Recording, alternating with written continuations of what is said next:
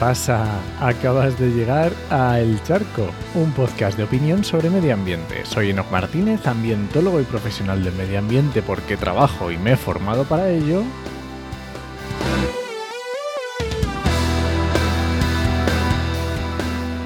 Y hoy voy a opinar sobre, bueno, el precio de la electricidad, colapso, bueno, estas cositas.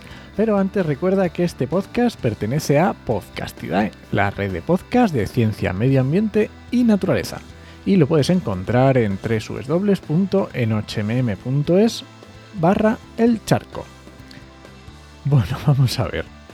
A ver si soy capaz de contar lo que quiero contar hoy. Bueno, el, el, precio de la electricidad sigue subiendo, esto es mm, una obviedad que todos estamos viendo cada día en las noticias. Lo que no es tan obvio o no, no todo el mundo está, está dándose cuenta es las consecuencias que esto puede tener y que ya está teniendo. Lo primero, vamos a ver, lo primero es ver nuestra factura de la luz, ver si también está subiendo, porque es posible que no, que no se esté traduciendo en nuestra factura, ver si es asumible, ver si esto nos, está, nos va a suponer un, problema gordo si podemos hacer algo para bajar esa factura de luz que no sea reducir el consumo, quiero decir la potencia contratada y todas estas cosas, porque el tema de reducir el consumo, en esto ya es otro charco para, para otro día, de meternos aquí. Entonces, una vez quitado de la cabeza el problema esencial que nos puede acuciar personalmente, llega el momento de ver eh, las implicaciones a medio y largo plazo a nivel nacional, de la Unión Europea, mundial, bueno, según el, el, objetivo que nosotros queramos con el análisis. En España está claro que tenemos una lucha, no sé si a muerte encarnizada, entre las grandes eléctricas y el gobierno. Mm, bueno,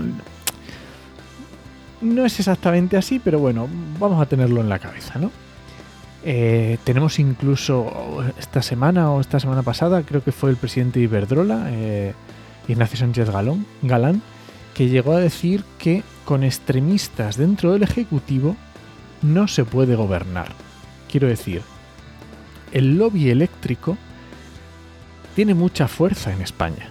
Mucha fuerza, ha influido en muchos gobiernos, ha influido en muchas decisiones y realmente tiene una fuerza muy grande.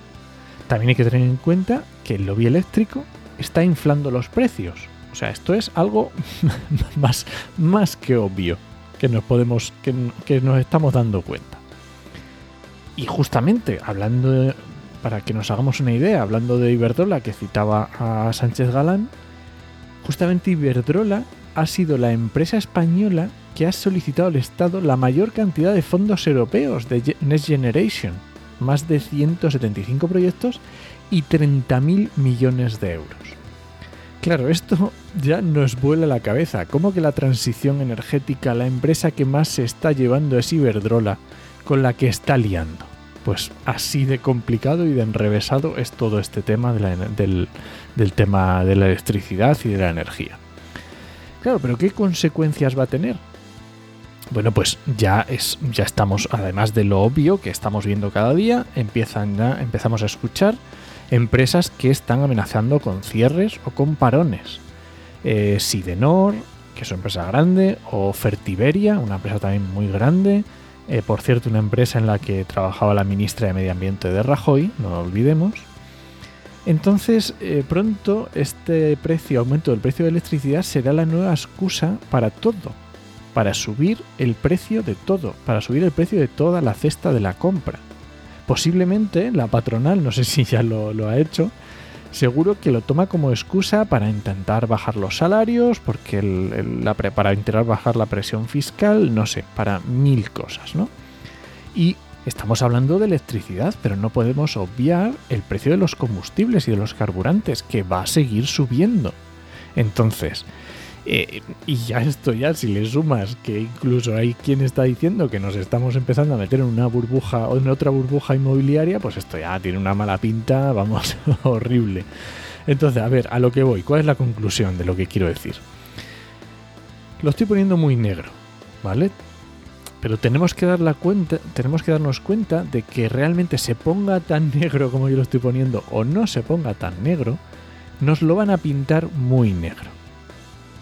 Y además tenemos el discurso colapsista, que ya he hablado varias veces de él, que se supone que está de nuestra parte, de la parte de los que luchamos por el medio ambiente, que también cada vez está haciendo más ruido y se hace más fuerte.